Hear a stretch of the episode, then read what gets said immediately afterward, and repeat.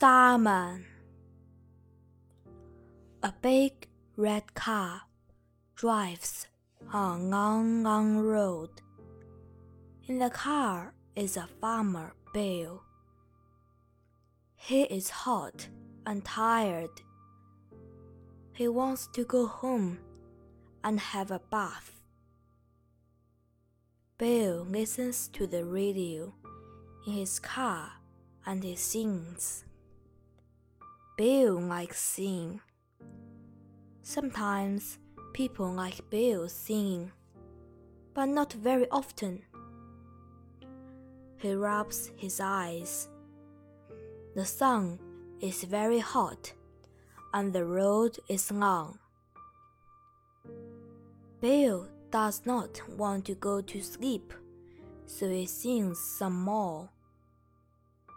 A kangaroo hears him and jumps away.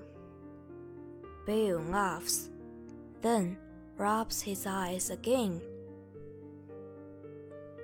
Just then, Bill sees something.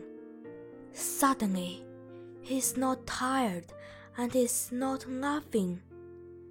The hair on his head stands up. There is something on the road. He stops the car and gets out. The thing is a long way in front of Bill. He cannot see what it is, but he does not like it.